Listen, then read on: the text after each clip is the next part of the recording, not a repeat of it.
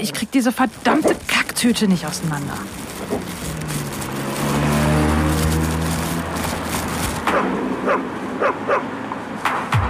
Schluss jetzt! Komm mal her. Komm doch jetzt. Bleib mal da. Zwischen Kacktüte und Leinsalat.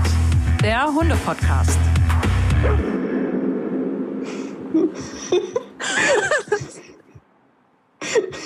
ja, Anna, willst du was sagen?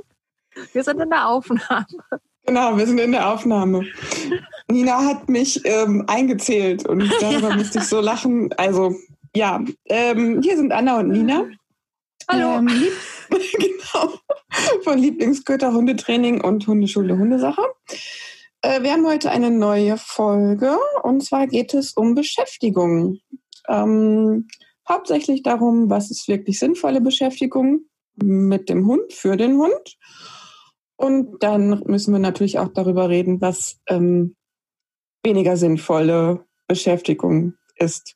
Unserer Meinung nach. Unserer ja. Meinung. Also. Ja, genau. Ist ja grundsätzlich. Und warum, Grund, ne? Ja, genau. Warum und äh, was wir machen für eine Beschäftigung. Mit ja. unseren Hunden. Weil so ganz äh, ohne sind die ja auch nicht. Also ganz ohne Beschäftigung, das meine ich. äh, ähm, ihr hört schon, ich bin heute vielleicht ein bisschen daneben. Wir haben auch vorhin schon ein bisschen äh, vorher geredet. Wir reden ja immer am Anfang, bevor wir die Aufnahme starten. Ähm, deswegen hatten wir schon so ein bisschen den ein oder anderen Moment. es könnte eventuell heute äh, zwischendurch mit Lachern unterbrochen werden. So. Und schon ein bisschen an Wein. Ja, ich dachte gerade, warum weint sie jetzt? Furchtbar. Wir sitzen wie immer nicht nebeneinander, sondern sehen genau. uns über den Bildschirm. Ja. Weil jeder in seinem eigenen gut. Kämmerlein sitzt. Mhm, genau. Weil es ist immer noch Corona. Ja, ich glaube, es bleibt auch noch ein bisschen Corona. Ich hätte gerne so eine Impfung oder so. Mhm. Kommt Aber bestimmt. Kommt bestimmt. Irgendwann. Solange machen wir das so. Geht auch. Ja. Ja, Beschäftigung. Ja, wir machen eine, eine Outdoor-Aufnahme mit Vögel, Vogelgezwitscher. Ja, und ja, ich bin ja noch für so ein Live-Training oder so. Das fände ich auch mal ganz lustig. Ja. ja. Ja, ja. Oder irgendwie so eine Live-Aufnahme. Und dann passiert so gar nichts, ne? Dann stehen wir da und ja, es, es passiert man hört nichts, es passiert nichts, es ist alles ja. voll langweilig. Oder halt auf, auf so einem Seminar, weißt du, so, so, äh, äh, so im Nachgang noch zusammensetzen, um dann über das Seminar zu reden. Das fände ich auch mal cool. Aber da müssten wir ein ja. Seminar finden, wo man das machen könnte. Ich glaube, äh, die meisten Dozenten finden das nicht so cool. Befürchte ich. Hm. Vielleicht äußern sich ja Dozenten dazu. Liebe wenn, Dozenten. wenn die das hören. wenn ihr möchtet, dass wir nach einem Seminar mal über euer Seminar redet, im Podcast, meldet euch. Ähm, ja, äh, Thema ist Beschäftigungsarten heute. genau, wir haben ja beide auch äh, Hunde, die Hunderassen, die ja eigentlich mal einen Job hatten. Und ich glaube, genau. das geht so den meisten Hunden, die heute in Familien leben, äh, waren früher mal Gebrauchshunde in irgendeiner Art und Weise. Also ich habe halt Border Collies, wie die meisten ja wissen mittlerweile, ähm, die natürlich ihres Zeichens Hütehunde beziehungsweise Treibhunde beziehungsweise Koppelgebrauchshunde sind. Also für eine ganz spezielle Hütearbeit gezüchtet worden sind. Hüten also zum Beispiel anders als jetzt so ein Harzer Fuchs oder so. Ähm, dementsprechend, den wird ja auch nachgesagt, da muss er halt immer ähm, viel mitmachen, ne? Also die habe ich schon, schon zu Welpenzeiten. Den musst du auslasten. Auslasten. Das war ja immer schon zu Welpenzeiten. Als Border Collie Besitzer ist erstmal alle Leute erzählen dir erstmal, wie wichtig das ist, dass du deinen Hund jetzt auslastet. Da hat man so einen acht Wochen alten Krümmel neben sich. Und, oh, was ist das denn für einer? Ja, ein Border Collie. Oh, ja, der braucht aber viel Auslastung. So, so acht Wochen alter Hund hm, nein, der darf erstmal lernen, hier so im Alltag sich zurechtzufinden. Aber der haben natürlich, also Border Collies, äh, dem wird das so nachgesagt. Ja. Und dann kann man da direkt noch Aussies, Australian Shepherds mit reinschmeißen. Die Oh sieht ja. man ja auch oft. Ja, da hört man das Gleiche. Ähm, bei Jagdhunden, also die meisten Leute erkennen ja Labrador Retriever jetzt nicht so unbedingt als Jagdhunde. Das stimmt. Deswegen äh, wundern die sich immer sehr, ähm, wenn sie dann hören, wie, wieso der geht jagen oder der würde jagen gehen. Ähm, ja, ist ein Jagdhund. Aber ist doch ein Labrador. Nee, ist ein Jagdhund.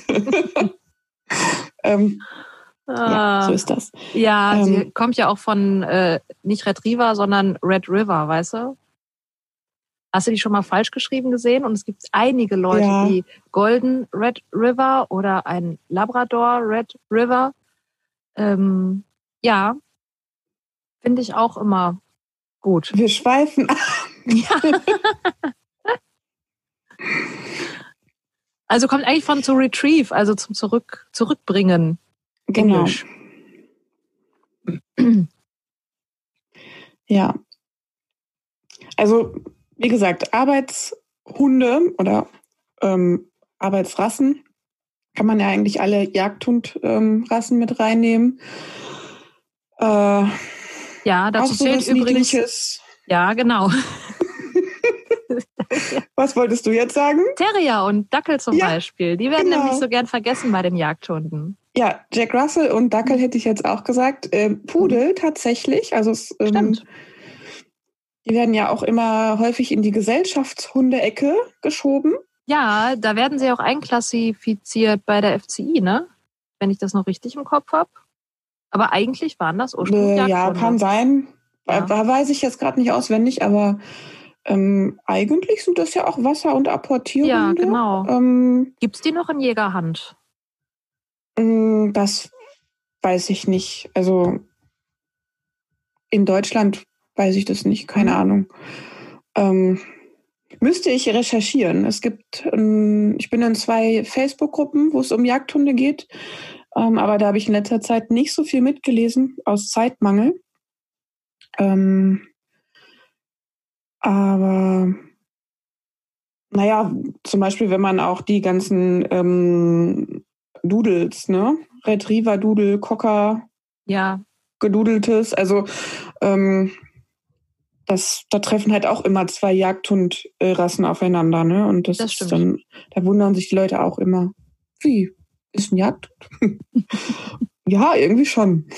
ja, das stimmt. Ähm, die Windhunde sind ja auch Jagdhunde. Also Jagdhunde gibt's ja ist der größte Bereich bei den Gebrauchshunden, würde ich sagen. Ja. Dann gibt's natürlich noch die Schäferhunde und diese ganzen Typen, die in der Regel ja früher mal irgendwie Schafe gehütet haben. Ja. Interessanterweise. Ja, kann man sich kaum noch vorstellen, dass das mal funktioniert hat. Ja, die gibt es aber tatsächlich auch noch im Hüteeinsatz. Auch die deutschen Schäferhunde. Aber wenig. Also weniger, sehr viel weniger natürlich. Mhm. Ja, Hunde hatten mal Aufgaben. Und tatsächlich, ich weiß nicht, wie es bei dir ist, bei vielen Kunden, die zu mir in die Hundeschule kommen, denen ist das gar nicht so richtig bewusst. Mir ist es immer sehr wichtig, den die Leute darauf hinzuweisen, dass sie eigentlich einen Arbeitshund haben. Also auch, wer nicht vergessen werden darf, weil wir bei den niedlichen Hunden sind, zum Beispiel Pinscher, Mhm. sind eigentlich, äh, waren Hunde für den Hof, die dort Ratten vernichtet haben. Und das wird gerne Kann ich mir vergessen. sehr gut vorstellen, Ja. dass sie das können. Die können auch richtig gut jagen. Ja. Da denken viele nicht dran, die sich einen kleinen Begleithund holen.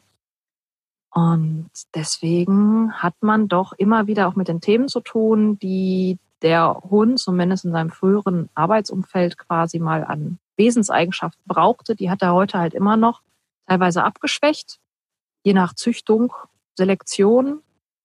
Ähm, wird wahrscheinlich auch ja, es gibt ja zum Beispiel Hunderassen, die nur in Jägerhand gehen. Also es gibt Jagdhunderassen, die gehen halt nur in Jägerhand. Da bekommt man auch in der Regel wohl keinen Hund, der sich nicht mehr für das eignet, wofür er gezüchtet worden ist. Also gibt's auch, aber weniger. Anders als jetzt zum Beispiel bei den Border Collies kenne ich das. Da sind viele von den Showhunden, die haben durchaus noch Anteile vom Hüten, zeigen aber nur noch Bereiche des Hütens, aber nicht mehr so alles richtig rund, sage ich jetzt mal. Eignen sich auch nicht alle mehr zum Hüten, beziehungsweise zu einem ganzen gewissen Teil schon nicht mehr. Weil die zum genau. Beispiel nicht mehr gut an der Herde laufen. So viele Sachen, die der Hund natürlicherweise mit sich bringt, bringen die halt nicht mehr mit sich. Und bei den Border Collies ist es auch so, man sagt eigentlich, man muss relativ schnell dahin kommen, dass man scharfschonend arbeitet. Das mit einem Hund, mit dem du frisch anfängst, ist das natürlich noch nicht scharfschonend. Du musst aber möglichst schnell gucken, dass es scharfschonend ist, weil du möchtest ja die Tiere, die Schafe jetzt nicht wer weiß wie stressen, hetzen lassen, beißen lassen oder ähnliches. Das muss relativ schnell schon funktionieren. Und das ist bei einem Hund, wo du dann extrem viel noch an Arbeit reinstecken müsstest, um zumindest einfache Arbeiten zu machen. Das ist einfach Quatsch. Ja. Mhm. Jetzt hast du es gerade schon angesprochen, mhm. Showhunde. Ähm, auf der anderen Seite sind dann eben die Arbeitslinien. Mhm. Showlinie und Arbeitslinie, das gibt es ja eben bei den Retrievern auch. Genau, ähm, da gibt es doch auch diese, diese Dual Propose, habe ich das richtig gesagt? Ja, die gibt es auch. Aber mhm. da weiß ich nicht genau, wie sich das verhält. Aber da weißt du bestimmt Bescheid. ja, also nochmal, um das kurz aufzugreifen, ähm, Arbeitslinie und Showlinie unterscheidet sich meistens schon optisch. Ne? Ja. Also bei in der Showlinie hast du meistens schwere Typen, die so ein bisschen auf Beauty und äh, also dem Geschmack der Richter und ähm, der Leute, die auf sowas mit mehr Masse stehen. Ne? Ähm, und in der aus der Arbeitslinie hast du meistens sportlichere Typen, ähm, die dann vielleicht auch nicht so Fellmassen haben, ne? bei den Golden mhm. Retrievern oder bei den Border Collies eben auch. Ne? Ja, also auch, äh, auch fällige Varianten bei den Show, äh, bei den ähm, Arbeitsbordern, aber grundsätzlich ist es schon so, dass die eher weniger haben. Ja, also das ist mhm. ähm, ja und dann natürlich ähm, sind die, wie du schon sagtest, bei den Showhunden ähm, die Eigenschaften, für die sie eigentlich mal gezüchtet wurden, die werden dann versucht, so ein bisschen in der ähm, in der Zucht zu dämpfen, ne? dass sie nicht mehr so mhm. stark hervortreten und eben als, also ich habe das Gefühl, die sind immer so ein bisschen verwässert, wo dann aber dann ähm, andere Eigenschaften hervortreten, ja. Sich nicht unbedingt zeigen mhm. würden. Ja. Die sollen familientauglicher werden. Also so der Plan, ja. Genau, normalerweise möchte die Familie ja nicht den krassen Border Collie haben, der alles hütet oder halt den krassen Jagdhund haben, der alles jagt, ja. jetzt mal ganz blöde gesagt. Ja.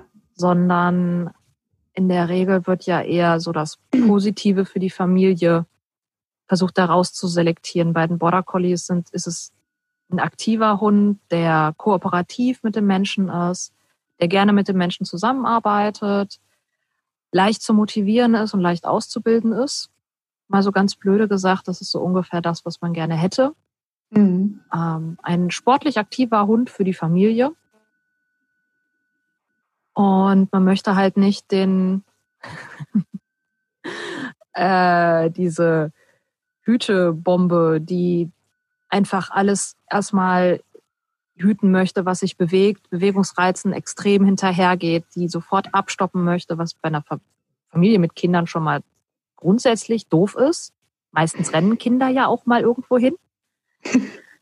ähm, ein Hund, der das Kind abstoppt, ist nicht so familientauglich. Und deswegen wird natürlich geguckt, dass man das weniger macht. Klappt halt genau. nicht immer so gut. Muss man ja. dazu sagen. Ne? Ja. Da sind wir jetzt wieder bei dem Thema wie finde ich den richtigen Hund, den Eigentlich richtigen schon. Züchter? Genau. Würden wir jetzt auch wieder abschweifen. Mal wieder ist es die Abschweiffolge, ich merke schon. Ja, irgendwie. Ah, lass uns einfach über Beschäftigung reden, ja. wo wir jetzt gerade bei Border Collies sind. Was machst ja. du mit deinen Border Collies? Nicht viel. Wirklich nicht viel. Ich mache mit meinem Border Collies. Also ich habe gemacht mit meinem Rüden eine relativ kurze Zeit Agility, aber nur relativ kurz. Der hat Rückenprobleme, ist ziemlich schnell aus dem Sport rausgenommen worden, weil der halt auch einfach durch die Hindernisse durchläuft. Eignet sich überhaupt nicht dafür. Noch nie einen Hund gesehen, der so ein schlechtes Sprungverhalten hat. Was aber klar ist, wenn man natürlich Rückenschmerzen hat, springt man nicht. Das war dann halt relativ schnell klar. Deswegen ist das halt kurz gewesen, unser Ausflug dahin. Und ich habe mit dem Vorgänger habe ich Obedience gemacht. Das auch recht umfassend. Mit dem Barney jetzt mache ich halt auch so, aber Obedience-Sachen mache ich dann nur für mich. Also wir starten halt nicht auf irgendwelchen Turnieren. Ich habe zwar mal eine Begleitung, eine Prüfung mit dem abgelegt, aber ich muss ganz ehrlich sagen, ich habe da keine Lust drauf.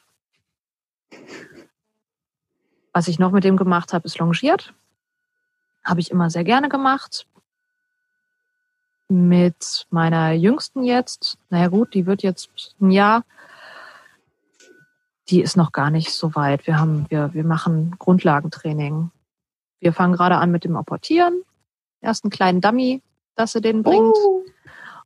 Wir klickern uns gerade in die Grundstellung. ich mache natürlich so Alltagssachen, also was im Alltag gut funktioniert, funktionieren muss. Und Tricks diverse.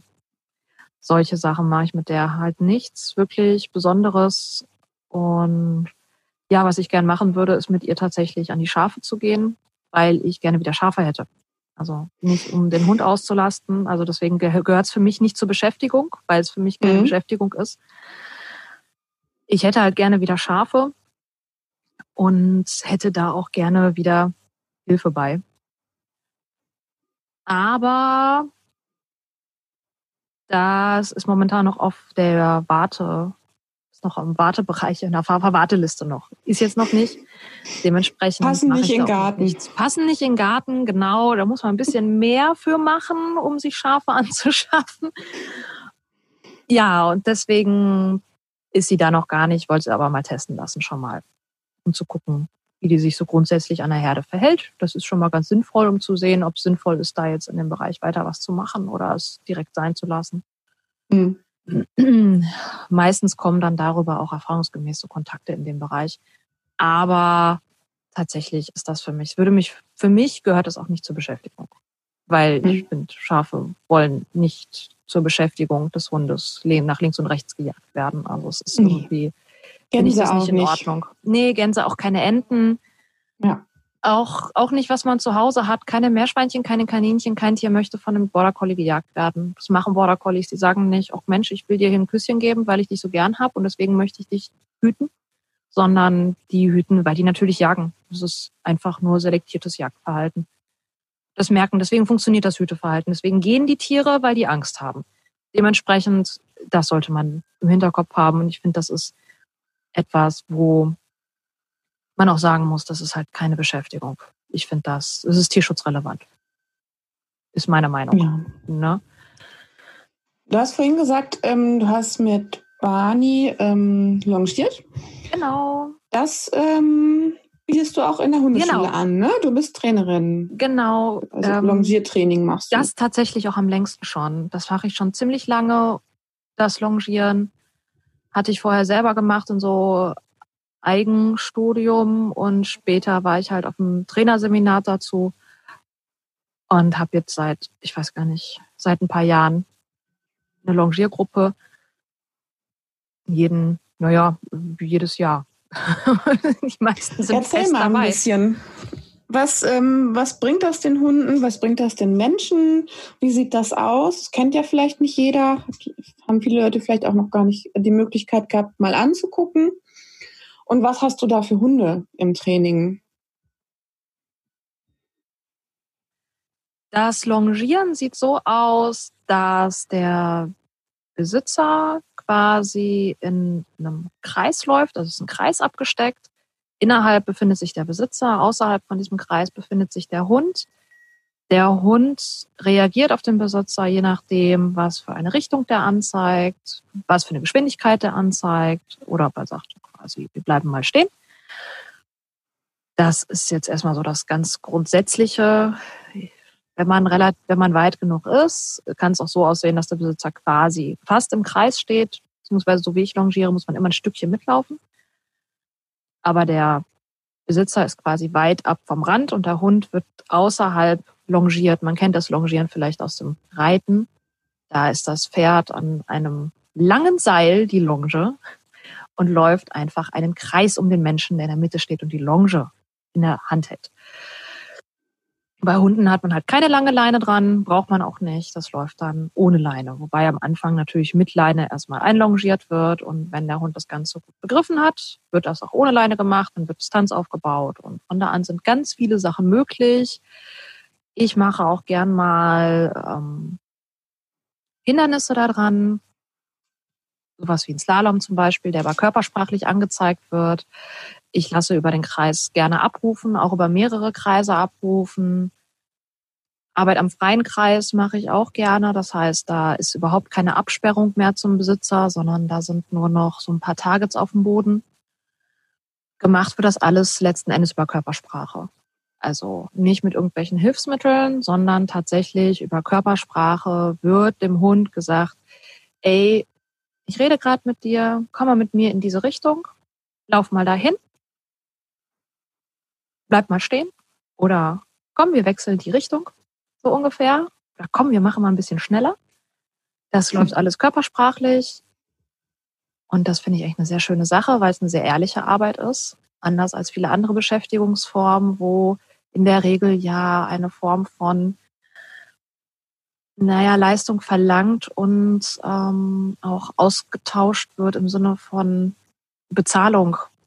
Also wenn ich dagegen das Obedience habe, was ich ja auch sehr gerne mache, beziehungsweise so Unterordnungssachen, ist es immer so, der Hund macht jetzt Sitz, Platz, Fuß, weil es am Ende halt eine große Motivation steht, eine große Belohnung. Ein Spielzeug. Mit Futter wird es meistens aufgebaut. Später kommt dann ein Spielzeug, um noch ein bisschen mehr Spannung in den Hund reinzukriegen, ein bisschen mehr Begeisterung. Und tatsächlich ist es beim Longieren so, dass die Begeisterung vom gemeinsamen Tun kommt. Und der macht das, weil der sich auf mich einlässt. Und wir können uns so schön unterhalten, körpersprachlich. Und das finde ich eigentlich sehr, sehr schön. Deswegen finde ich es halt sehr, sehr ehrlich. Aber man sieht dann auch eigentlich sehr ehrlich Probleme, die in einem jeweiligen Mensch-Hund-Team auch auftauchen können. Das Schöne ist, man kann aber auch mhm. Probleme bei dem jeweiligen Mensch-Hund-Team gut bearbeiten. Ich finde es immer wieder spannend, wie Hunde zum Longieren kommen, die gar nicht leinführig sind und die laufen 1A, aber im Kreis ohne Probleme. Keine, keine Probleme plötzlich mehr mit dem Hund zieht an der Leine oder so. Und das funktioniert dann sogar äh, ohne Leckerchen.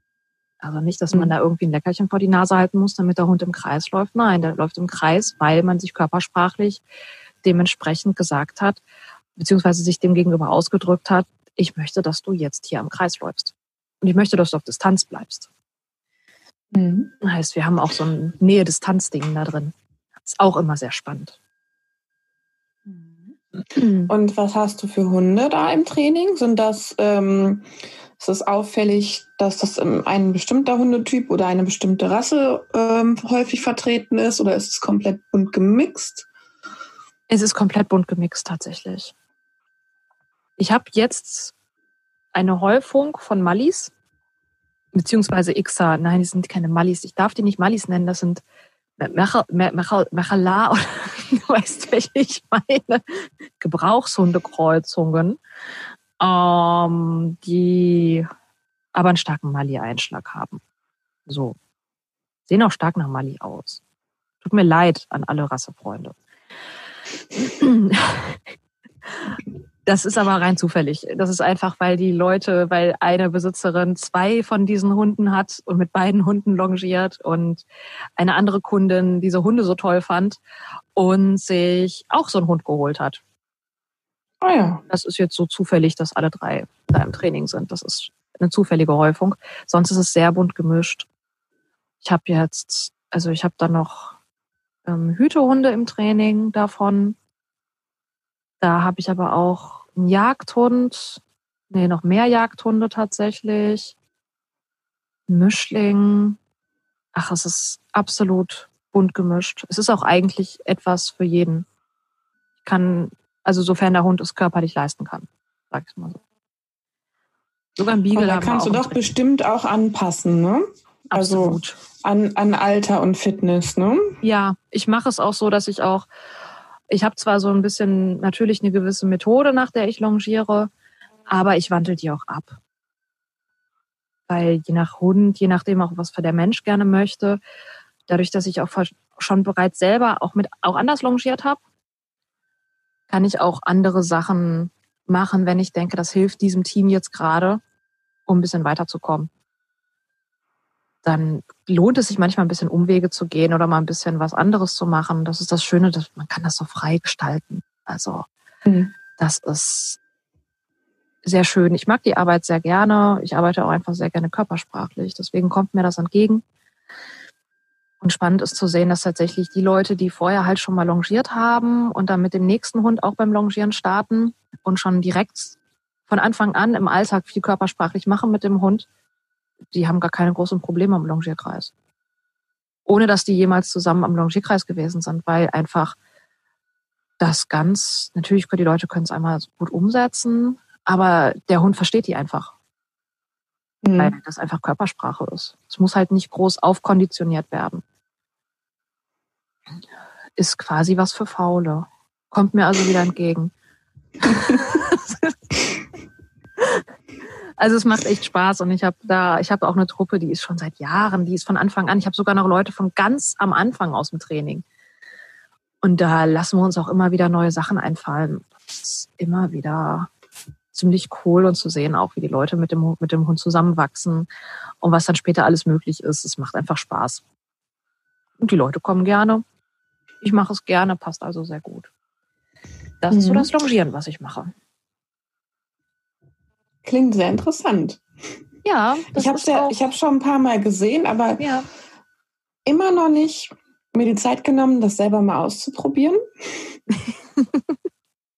Du weißt, ich sagte schon, habt ihr schon tausendmal gesagt, ach, müssen wir eigentlich mal machen, ne? Ja, genau.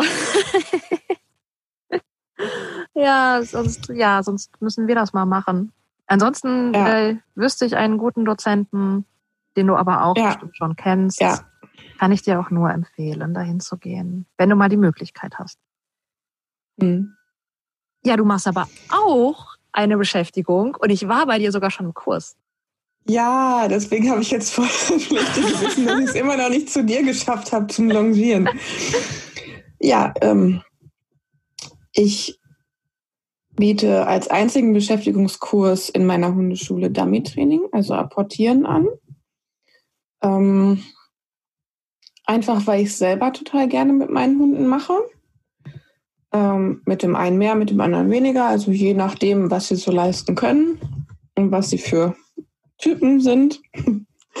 ähm, und ja, habe, ähm, da es ein, ein Sport ist, der ähm, von der Jagd abgeleitet ist, also von, von der Jagd auf ähm, hauptsächlich Enten, Federwild, ne, Tauben, also alles, was geschossen wird und dann ähm, eingesammelt zurückgebracht werden muss.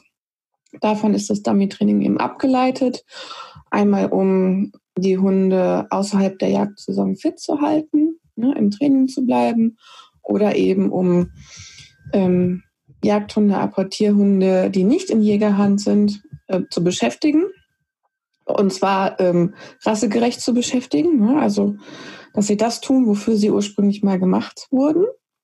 Und ähm, die Dummies, also Dummy ist ein anderes Wort für Attrappe, ne? es wird nicht mit, mit echten Tieren ähm, trainiert, sondern ich habe ähm, so Leinensäckchen, die sind ähm, meistens 500 Gramm schwer, gibt es aber auch ähm, noch viel schwerere und ganz leichte, also alles, was man sich vorstellen kann, bunt durchgemischt. Ähm, unter anderem auch mit Fell dann bezogen, Kaninchenfell oder Federn drauf, ähm, wenn man es dann noch ein bisschen realistischer haben möchte mhm. oder eben da auf was Bestimmtes hintrainiert. Ähm, ja, und ich habe selber Retriever. Darüber bin ich auch tatsächlich dahin gekommen. Ähm, mit Toni habe ich war ich beim Dummy-Training, wollte mir das mal anschauen, weil ich wollte meinen Hund ja ähm, artgerecht beschäftigen. Oh, artgerecht ist auch so ein Wort. Artgerecht. Gleich drüber reden. Ja, artgerecht, genau. Das ist das, das Schlagwort, was immer kommt. Ne? Ich möchte ja. meinen Hund artgerecht beschäftigen. Genau. Ja. Passt nicht so ganz, ne? Wenn man sich auf die Art bezieht, was die Art so macht. Ja, dann schon, was die Art macht, ist ja irgendwie Jagen meistens. Genau. Aber das ist natürlich so ein bisschen schwierig, weil was ist artgerecht, ist so überstrapaziert auf das Wort. Mhm. Obwohl eigentlich im Kontext versteht man immer so, was gemeint ist. Aber es ist tatsächlich äh, schwierig. Ist, finde ich, artgerecht. Ja, auch je nachdem, wer es sagt. Ne? Also ja. es halten auch Leute hm, für artgerecht, wenn sie ein Bällchen werfen. Genau. Und der Hund ordentlich ausgepowert wurde. Ja, ja. Und er muss ja müde sein. Nein, also es geht darum, dass ähm, der Hund mit mir zusammenarbeitet. Mhm. Also ohne Kommunikation miteinander funktioniert das nämlich überhaupt nicht. Also klar, die meisten Retriever haben natürlich ähm, das Apportieren auch genetisch verankert. Ähm, und man sieht das halt bei Welpen, dass sie das schon echt drin haben, wie das funktioniert, aber man muss es natürlich trotzdem in Bahnen lenken. Ne? Ja. Ohne einen, einen guten Grundgehorsam kommt man halt auch nicht weit. Und ähm, was mich daran so begeistert, hauptsächlich ist, noch nicht mal, dass man, wer weiß, wie krasse Erfolge mit, mit dem Hund feiert, also ne, ähnlich wie in anderen Sportarten, das, das ist überhaupt nicht mein Bestreben, sondern wenn ich immer wieder sehe, dass die Hunde ähm, auf ihre Menschen achten und ähm, total ansprechbar sind, ohne äh, so total abzudrehen, weil dann kriegen sie nämlich nicht mehr mit, was um sie herum passiert. Mhm. Das ist nämlich die Kunst. Die Hunde müssen ähm, einerseits auf ihren ähm, Besitzer achten, andererseits das ähm, Geschehen um sie herum beobachten. Ähm, zum Beispiel, wo die Dummies gerade hinfliegen, wo sie runterkommen. Die müssen sich die Fallstellen merken und müssen sich dann dahin einweisen lassen. Also dürfen auch nicht einfach irgendwo hinrennen, sondern das hat schon viel mit Gehorsam zu tun. Ich habe einen, einen Frosch im Hals gerade. Und ähm, die müssen ja auch das ist einfach können, schön ne? zu. Bitte? Abwarten müssen die ja auch können zwischendurch. Ja, genau. Abwarten ist ähm, ganz wichtig. Also häufig fängt das Training auch sehr, sehr langsam mit angezogener Handbremse an. Also wer, wer zu mir ins Dummy-Training kommt, der braucht nicht denken, dass wir sofort Action geladen mit fliegenden Dummies loslegen, sondern ähm, das ganz entspannt angehen, weil ähm, erstmal die Dummy-Kanone rausholen.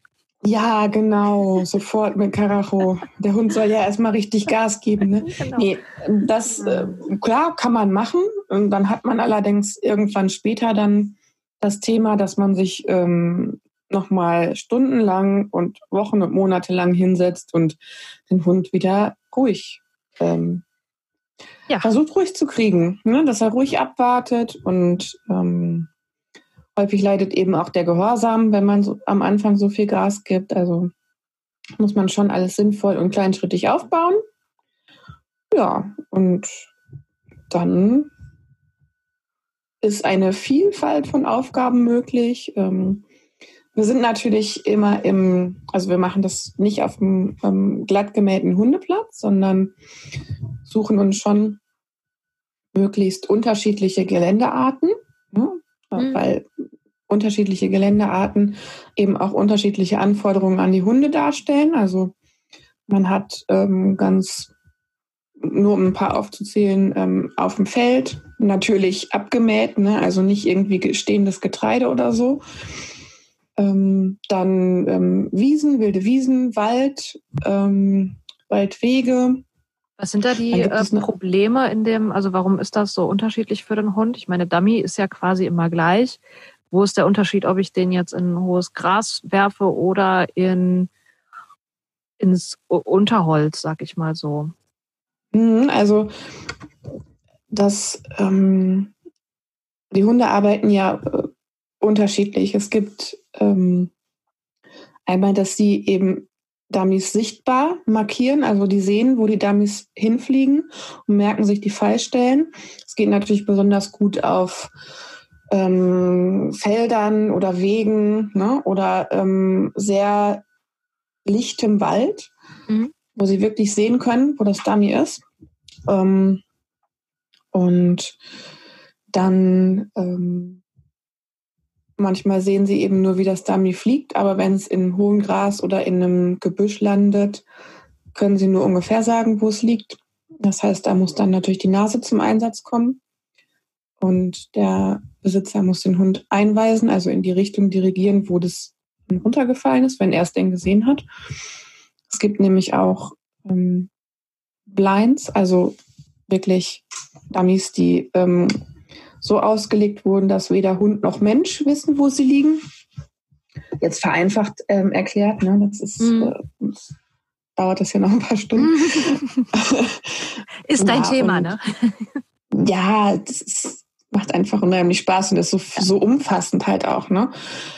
Ähm, dann hast du natürlich immer noch äh, unterschiedliche Windverhältnisse auf äh, mhm. offenen Flächen, Feldern, Wiesen. Ähm, herrschen andere Windverhältnisse wie ähm, in Waldgebieten oder an Gewässern.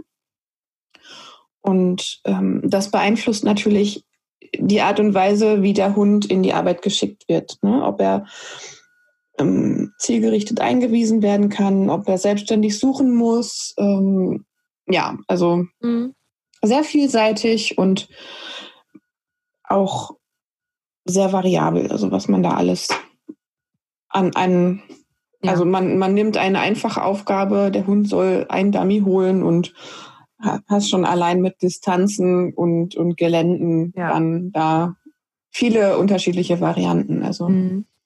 also ich hatte ja auch mit, ähm, mit dem Dummy-Training angefangen, mit meinem ersten Border Collie weil der so ein extremer, ich habe den als Balljunkie bekommen, als ganz schlimmer Balljunkie. Mhm. Also, liebe Leute, wer meint, er müsste seinen Hund mit Ballwerfen auslasten, lasst es sein. Ich weiß, es gibt Hunde, denen kann man Ball werfen, da passiert nichts. Da, da werden, die werden auch keine Junkies. Das sind Hunde, die bringen den ein paar Mal und dann sind sie auch okay. Aber es gibt Hunde, die total auf Ballwerfen stehen. Das sind meistens auch die, die viel Ball, Ball geworfen kriegen. Zum Beispiel Border Collies, Jack Russell Terrier. Bei den Retrievern sieht man es auch öfter. Ja. Weil Und, die ja so einen Spaß haben, ja, genau. Sachen immer wieder zu holen. Zack, immer wiederholen. Das wurde halt bei diesem, bei meinem Border Collie auch gemacht, der aus der Arbeitslinie stammte. Und das wurde nicht mit einem Bällchen gemacht, sondern mit einer Frisbee. Es ist übrigens auch egal ob es ein Ball oder eine Frisbee oder ein Stock ist. Alles, was man einfach nur unreflektiert davon wirft und einfach so den Hund hinterherhetzen lässt, apportieren lässt und dann sofort wieder wirft. Das ist alles, fällt alles unter dasselbe Ding. Also es ist nicht nur, weil der klein und rund ist, ist das gefährlich, sondern einfach, weil man den Hund da mit völlig Kirre machen kann. Also ich hatte halt diesen Balljunkie, der schlicht und ergreifend süchtig geworden ist nach allem, was geworfen wird.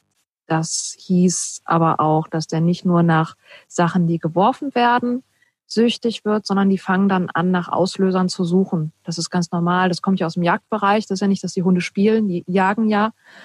Und im Jagdverhalten ist es halt so, dass ab einem gewissen Punkt die halt auch auslösende Reize für das Jagdverhalten suchen. Das hat er halt auch gemacht. Das heißt, ähm, spielende Kinder haben Jagdverhalten ausgelöst, was saugefährlich ist. Der hat in Steine reingebissen die unterwegs waren. Also wie bescheuert in den Boden gehackt, wirklich, weil die waren etwas rund, die Steine. Und die konnte der quasi aufnehmen, ausspucken und dann haben die sich ja bewegt währenddessen. Und beim Regen konnte ich am Anfang nicht spazieren gehen, weil der Hund die Regentropfen gefangen hat. Und zwar in einer Art und Weise, dass der nur noch hüpfte. Der konnte also nicht mehr laufen. Er hat dementsprechend oh, natürlich beim Spaziergang auch nicht mehr geschnüffelt und war eigentlich die ganze Zeit nur auf 180 weil der natürlich nur noch voll in seinem Suchtverhalten war. Und da musste ich natürlich erstmal alles auf Null. Der hat kein Spielzeug mehr gekriegt bei mir. Ganz viel Ruhe und ganz viel an anderen Sachen halt auch gearbeitet, was auch eine Stange Arbeit war. Und der war halt irgendwann so weit, dass der halt auch tatsächlich beim Spaziergang ruhig war. Der hat nicht mehr nach den Steinen gehackt. Der konnte das erste Mal, ich weiß noch, beim ersten Mal, als er das erste Mal geschnüffelt hat, habe ich geweint, weil ich so glücklich war. Das hat circa ein paar Monate gedauert, bis wir dahin kamen, dass der Hund das erste Mal beim Spaziergang schnüffelte. Und Wahnsinn. Ja, es war schon, ja, der war wirklich Wahnsinn. Konnte man gut über den Hund drüber schreiben. der war der laufende Wahnsinn. Und ja, das, was ich aber nicht damit in den Griff gekriegt habe, ist, sobald, also vor allem Bälle, sobald er Bälle hat Kugeln sehen, alles, was sich bewegte, weil es Gott sei Dank nicht auf Autos bezog und nicht auf Fahrradfahrer, aber alles, was, auch wenn Kind, was kleiner war. Also wenn Kinder auch Stöcker mhm. in der Hand hatten, hat er darauf extrem reagiert. Und das war mir immer zu gefährlich. Und ich wollte den kontrollierbar haben an den Reizen, weil ich wusste, ich krieg das nicht weg der wird ja immer süchtig bleiben. Also ein Balljunkie kriegt man nicht dahin, dass der bei solchen auslösenden Reizen tiefenentspannt ist. Und ich wollte den gerne ansprechbar haben, auch wenn plötzlich ein Kind direkt vor ihm über den Weg läuft mit dem Ball in der Hand. Dass ich weiß, dass der Hund immer abrufbar ist und immer kontrollierbar. Und dann habe ich mit dem Dummy-Training angefangen. Und das war richtig cool, weil ich erstmal schon diese Aufgabe, du sitzt neben mir und du erträgst es, dass da ein Dummy liegt. Ja. Das war schon das Erste. Und als wir das geschafft haben und ich dann genau. angefangen habe, tatsächlich, ich konnte den Dummy irgendwann werfen und der blieb einfach nur neben mir. Und dann konnte ich ihn da hinschicken. Und das hat mir schon bereits, das hat mir ganz viel gebracht. Und da konnte ich natürlich dann von da ausgehend ganz viel machen, was gerade diese ganzen Kontrollsachen angeht und mhm. Gehorsam an bewegten Objekten. Und ich konnte das später auch tatsächlich auch mit hohen Reizlagen, also mit Bällen und Frisbees habe ich das geübt, nicht damit bestätigt, aber ich habe es daran geübt, dass der halt mhm. auch, wenn er sowas wieder sieht, ähm, kontrollierbar bleibt. Es hat gut funktioniert. Und da mhm. habe ich tatsächlich auch so meine Freude an diesem Dummy-Training entdeckt, weil ich festgestellt habe, obwohl ich ja keine Retriever habe und ich habe keine Hunde, also mit den Border Collies, die gerne apportieren, hatten wir im Kurs auch das Ding, äh, ja. dass ich da schon direkt gesagt habe, so, oh, mein Hund apportiert schon ziemlich scheiße, aber er apportiert und er macht das gerne. Und man ja. kann einfach so viel darüber machen. Also diese Kontrolle an bewegten Reizen, Kontrolle an, naja, jagdbaren Reizen letzten Endes. Ähm, Gehorsam in hohen Erregungslagen beim Hund. Mhm. Und dabei halt die Förderung natürlich mit der Nase zum Beispiel, dass der Hund da sehr konzentriert nachsucht. Das ist tatsächlich für den Hund sau anstrengend. Und auch das Apportieren muss, muss ja sauber sein. Also das ist kein, mhm. der Hund schlackert damit mal dreimal durch die Gegend und macht hier noch fünf Ehrenrunden, sondern er kommt halt auf direkten Weg und muss es ja auch korrekt quasi bringen und abgeben und nicht noch ein Zerspiel daraus machen. Und das sind halt also tolle Sachen, die man ähm, so Stellvertreter quasi, also stellvertretend da üben kann, die man im Alltag super nutzen kann. Und das ist für mich auch bei der Beschäftigung so ein wichtiger Punkt. Und der wird meiner Meinung nach viel zu selten beachtet. Also was für Talente fördere ich mit damit, mit der Beschäftigung, die ich wähle mit meinem Hund, die ich vielleicht nicht fördern sollte. Oder ähm, die ich gut fördern kann. Oder die, ähm, also dass ich darüber dem Hund halt etwas beibringen kann. Wie bei mir war das halt dieses Kontrolle und ähm, Gehorsam halt auch in so speziellen Reizlagen. Das hat mir ja ganz viel gebracht für den Alltag. Das ist natürlich auch etwas, was so eine Beschäftigung machen kann. Und das mhm. wird mir oft viel zu wenig beachtet und es wird recht unreflektiert einfach nur das gemacht, was der Hund gerne macht, wo der Hund aber vielleicht schon einfach sehr gut ist. Hm, ich erinnere mich da an so einen Fall von einem Rottweiler, der, naja, draußen vor allem gegen Menschen ging, aber auch andere Hunde doof fand und da sowieso immer schon sein eigenes Ding machte. Und die Frau wollte unbedingt Mantrailing mit dem anfangen. Und das ist nicht so die beste Idee. Das, war, nee. das musste man der Frau erstmal erzählen, dass das mit dem Mantrailing, ja, das lastet in Anführungsstrichen, ne, den Hund ja aus. Mhm. Der sucht ja dann mit der Nase und das ist ja so schön. Aber er arbeitet selbstständig vorneweg. Und das macht er jetzt bereits sehr gut. Und muss man ihn dann dabei noch besser machen, im selbstständig vorneweg arbeiten und ihn noch darin bestärken, dass er es richtig gut macht, wenn er selbstständig vorneweg arbeitet. Das ist etwas, was meiner Meinung nach oft nicht beachtet wird. Und bei all dem ganzen Beschäftigungsboom, den es gibt, es gibt ja zig Sachen, die man machen kann mit dem Hund. Ich habe jetzt gesehen, man kann Golf machen mit dem Hund, also dass der Hund Bälle in so ein Golfloch tut, also oh. so ein relativ großes Loch. Sah ganz lustig aus. das ist, also das war jetzt das Neueste, was ich entdeckt habe, aber es gibt ja zig Sachen. Ja.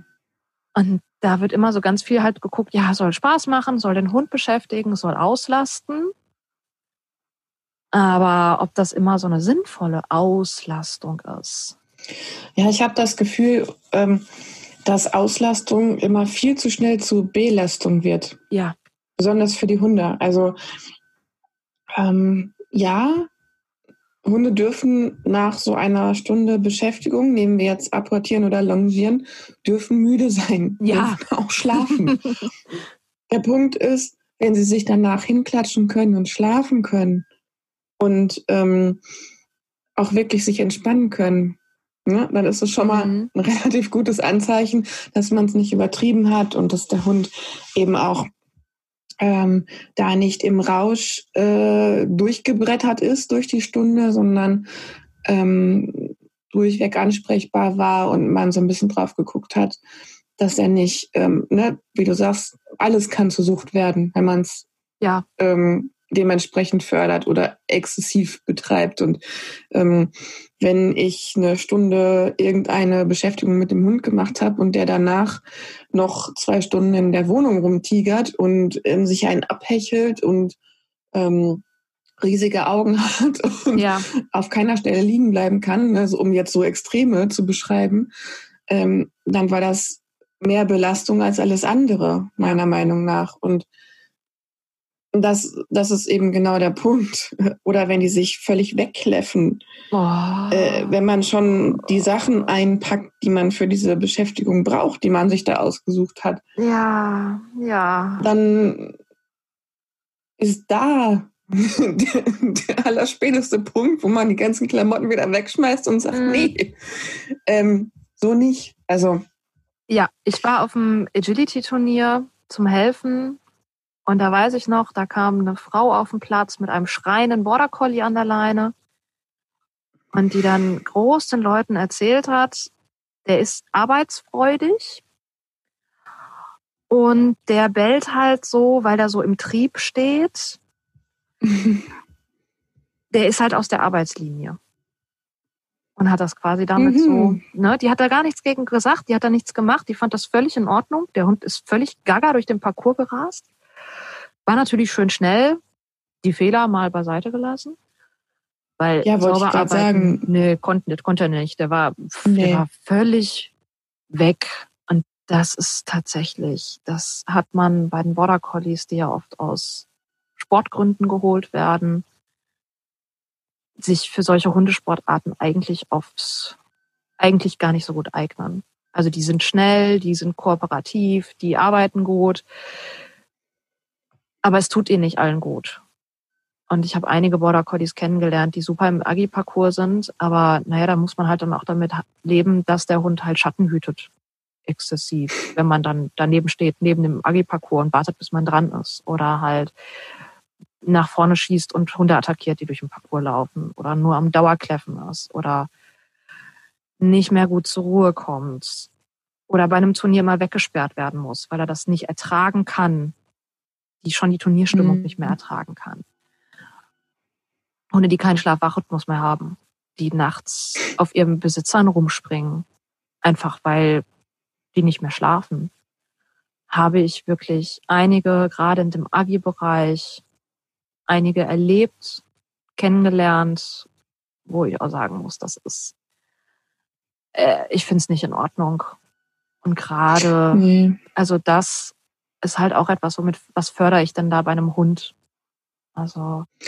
Ja, ich habe mhm. immer das Gefühl, du hast, wenn man jetzt den Border Collie als Beispiel nimmt, du hast einfach super schnell Erfolge, ja. weil der schnell lernt und ähm, leichtführig ist. Ne? Das zeichnet einfach diese, diesen, diese Rasse aus, wie es eben auch bei Retrievern häufig der Fall ist. Oder meinetwegen auch bei ähm, Australian Shepherds ähm, oder Schäferhunden. Du hast echt super schnell Erfolge nach wenigen Trainingseinheiten.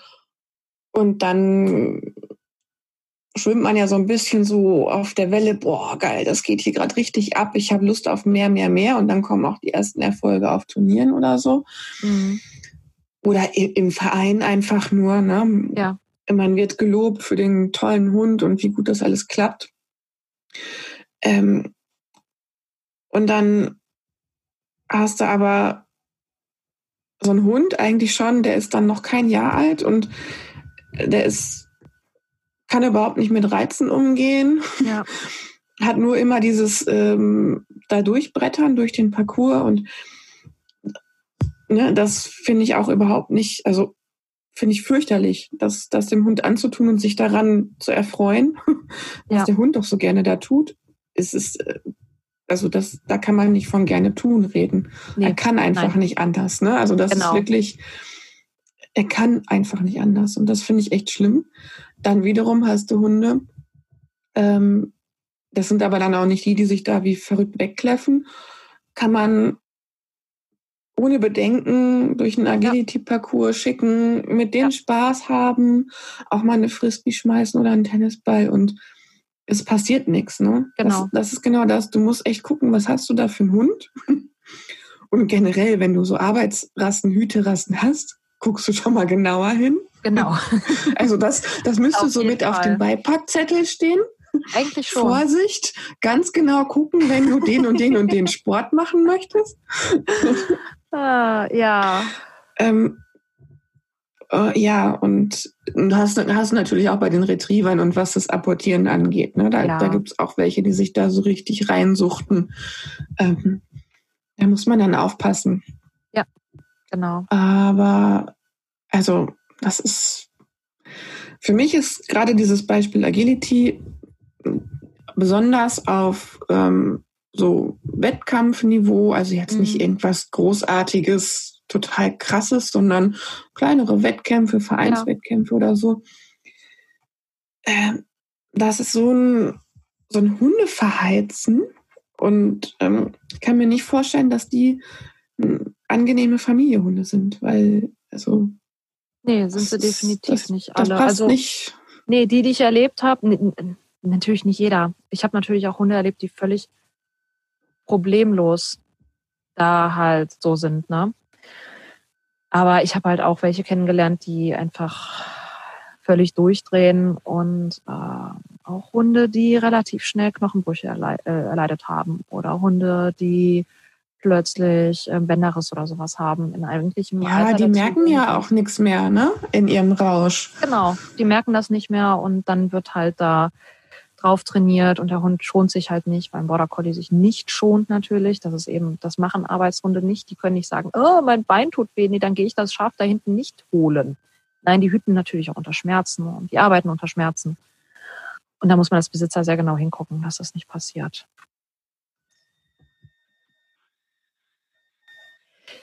Ja, ich finde es halt wirklich schwierig mit dem Verheizen von den Hunden. Und das ist, glaube ich, auch ein bisschen, ja, so die Nachwehen eines Hochleistungssportes. Das hast du beim, das hast du natürlich beim Agi. Du hast es natürlich auch beim Dummy letzten Endes, wenn du irgendwie Leute, die hast, die total komisch auf irgendein Wettkampfniveau hintrainieren, was vielleicht auch nicht mehr in Ordnung ist. Das hat man, glaube ich, in jeder Sportart, die ein bisschen zu verbissen geführt wird. Und ja, es ist immer ein bisschen das, das Gefährliche. Und ja, ich würde mir grundsätzlich immer überlegen, okay, was möchte ich bei meinem Hund fördern? Ein weiterer Punkt ist auch jetzt zum Beispiel bei Jagdhunden mit dem Jagen, ne, ein Hund, der gerne mit der Nase sucht, finde ich, macht durchaus Sinn, was zu machen, was, wo der Hund mit der Nase sucht. Das macht er gerne, das kann er gut.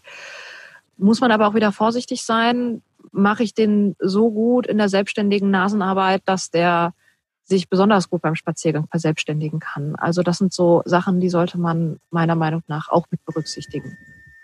Ne? Ja, da sind dann vielleicht so zielgerichtete Sachen wie Gegenstandssuche oder genau. so. Genau, das ähm, habe ich auch mal gemacht. Angebrachte, ne? Das ja. ist, ähm, finde ich auch total spannend. Da haben wir auch eine gute Bekannte, ja, die da genau. die richtige Ansprechpartnerin ist und ähm, die erzählt davon genauso begeistert wie wir von ja. unseren Beschäftigungsformen. Also das ist ähm, wirklich, aber wie gesagt, das ähm, Gegenstandssuche finde ich auch richtig cool und ähm, ist genau für solche Hunde, wie du beschrieben hast, die jetzt vielleicht nicht so super selbstständig ähm, noch weiterarbeiten sollten, wenn sie es eh schon tun. Ne? Genau. Also das muss man genau. dann nicht noch fördern. Das soll, kann man dann vielleicht besser ähm, in geordnete Bahnen denken und dann hat man da auch was von. Ja, genau. Ne, also es nutzt einem dann noch. Nicht nur der Hund ist beschäftigt, sondern man erreicht eben eine Ansprechbarkeit im Fall ja. der Fälle. Genau. Ja. So wie ich es beim Dummy-Training ja dann auch erreicht habe. Also da hat man es auch wieder Nutzen für den Alltag mit, Nutzen für die Entwicklung des Hundes, sage ich auch mal so. Genau. Ja, das beobachte ich auch ganz oft und bekomme das auch häufiger als Feedback, dass ähm, die Hunde im Alltag eben auch ähm, ansprechbarer werden und ähm, es laufen natürlich auch, ja, ich nenne es mal Programme im Hund ab. Ne? Da kommt ein Bewegungsreiz wie im Dummy-Training und ähm, die haben gelernt, abzuwarten, ne? erstmal auf Anweisungen zu warten. Ja. Und das hast du dann natürlich auch wenn du durch dein Örtchen gehst und da genau. eben ein Fußball über den Hof geschossen kommt oder so oder eine Katze durchflutscht. Ähm, ja. Absolut. Der Hund hat auf jeden Fall verinnerlicht, nicht dem Impuls sofort nachzugeben, sondern erstmal abzuwarten, ja. was für eine Anweisung kommt. Und das ist dann halt was, was der eben auch nutzt. Und ähm, da habe ich, also ich habe auch nicht nur Retriever im Dummy-Training, habe jetzt auch über die ganze Zeit hinweg immer wieder äh, Hütehunde gehabt. Border Collie und Australian Shepherds, das ist ziemlich cool. Eine Jack Russell Hündin hatte ich im Apportierkurs. Ah. Das war auch sehr cool, die hat das richtig gut gemacht. Allerdings hatte die, die war so klein, in so Waden, Waden bis kniehohem Gras hatte die schon wieder ganz andere Anforderungen als ein kniehoher Hund. Ne? Das ist ja, also, ja. Da mussten wir echt ähm, die Aufgaben ein bisschen umbasteln für sie, ja. weil also das da hast du dann solche Sachen, ne? Mhm. So, der apportierfreudige kleine Terrier, der einfach dann an der Beinlänge scheitert. Oh. Ja, aber gerade bei den Border Collies äh, ist mir aufgefallen, ich glaube, das hatte ich dir damals auch gesagt, die können ja auch ihre Talente nutzen. Ne? Die müssen ja nicht ja. komplett etwas ähm, lernen, was sie gar nicht von sich aus mitbringen, sondern es hat ja auch genau. viel mit den Augen zu tun. Also erstens mal gucken die sich natürlich auch viel von den anderen teilnehmenden Hunden ab. Mhm. Ja. Wir arbeiten ja meistens in der Gruppe und dann ähm, arbeiten sie nun mal eben auch mit den Augen und ähm, alles, was äh, Raum beobachten, Objekte ja. beobachten und merken angeht, da sind sie natürlich gut. Und das stimmt. Ähm, das, und kooperativ da, Jagen liegt denen ja auch in den Genen.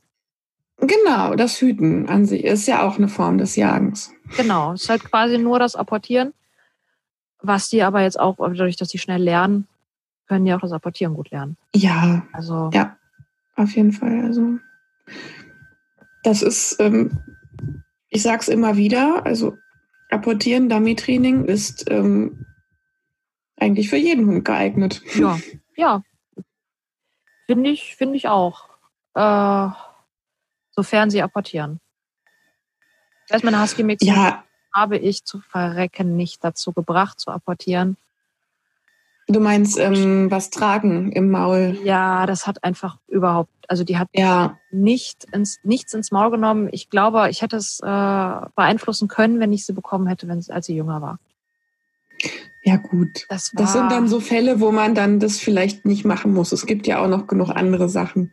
Nee, ich hatte Wir wollten ja eigentlich auch noch über viel mehr reden. Ja, das stimmt. Ich überlege ich denke, ich erinnere mich auch an so einen Ovtcharka damals, der, da hatten wir auch mal versucht, dem Apportieren beizubringen. Der hat den, aber den Futterbeutel auf halbem Weg gebracht. Wow. Es war ein Ovtcharka Mix. Mix war nur Ja. ein halber. Aber das war auch spannend, den dazu zu kriegen, einen Futterbeutel zu apportieren. Aber da kann man mal richtig Okay, also ich, greifen. Ich nehme zurück, Super. es ist für alle Hunde geeignet. Sondern eher die Hunde, die ein generelles Interesse am Umhertragen Ja. von Gegenständen haben, die sind auf Ja. jeden Fall sehr gut dafür geeignet. Ja, Also Für das super. Und ja, also es lässt sich tatsächlich, ja, wie du gerade auch schon sagen wolltest, wir wollten eigentlich schon noch über viel mehr reden. Also eigentlich gibt es ja, so irre viele Beschäftigungsformen. Und ich glaube, ich habe gefühlt schon fast jede einmal ausprobiert. Es gibt wenige, die ich noch nicht gemacht habe. Also jetzt sowas wie, so, ich habe jetzt kein Rennen, also kein Windhundrennen oder sowas ausprobiert, aber sonst bin ich, ich habe halt keine Windhunde. Das ist so das Ding. Aber sonst habe ich das Gefühl, ich habe alles zumindest mal irgendwie ausprobiert. Oder ausprobieren lassen. Zukunftssport zum Beispiel, bin ich viel zu faul für. da bin ich auch zu voll. Das finde ich total cool. Ist mir aber echt zu anstrengend. Das habe ich bisher immer outgesourced. Ähm, das ist dann ganz cool. Kann dann sehen, wie der Mann mit dem Hund weg abdampft und wiederkommt und beide sind fertig. Gut, Hauptsache ich habe nichts damit zu tun. Äh, aber ja, sonst habe ich halt, also ich habe wirklich unfassbar viel schon ausprobiert und ähm, natürlich so ein paar Sachen, die einem auch selber Spaß machen müssen. Also Zoss habe ich ausprobiert, festgestellt irgendwie, ich bin da selber nicht so gut drin. Der Hund hatte Spaß daran, aber ich bin dann zu, zu ungeduldig. Der hat dann meinen Gegenstand abgeleckt.